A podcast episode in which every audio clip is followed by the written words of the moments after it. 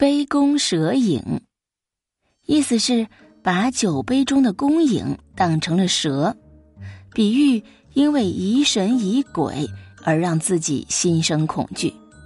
成语的出处是《风俗通义·怪神》。东汉学者殷绍写过一本《风俗通义》，这本书里记载了一个与他父亲有关的故事。殷绍的父亲殷琛。在当吉县县令的时候，有一年的夏天，邀请主簿杜轩到家中饮酒。当时酒席设置在厅堂中，厅堂的北墙上悬挂着一张红色的弓，在光线的作用下，弓影正好投射在酒杯中，并且随着酒液的晃动一动一动的。杜轩看了。以为有一条小蛇在酒杯中蠕动，心中大惊，但是在上司面前，他又不敢不饮，只好硬着头皮把酒喝了下去。随后便找了个借口，匆匆告辞了。回到家中，杜轩越想越不舒服，越来越觉得胸腹之间像是火在烧一样，肚子痛得什么都吃不下去，结果就病倒了。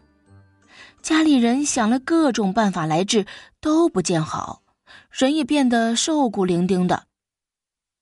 过了一段时间，英琛正好有事儿来找杜轩，一见他这种样子，不由得大吃了一惊，便问是什么缘故。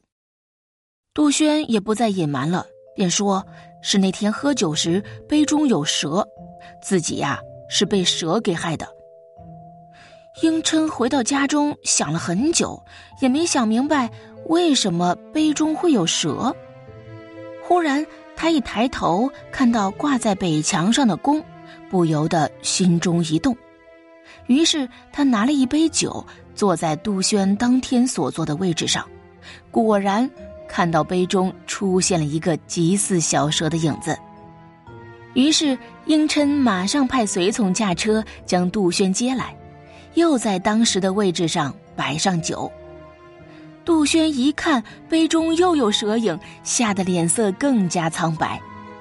英琛笑着指指北墙上的那张弓，说：“你仔细看看，那只是墙上弓的影子而已，并不是什么蛇。”于是他命人取下弓来，果然杯中再无蛇影。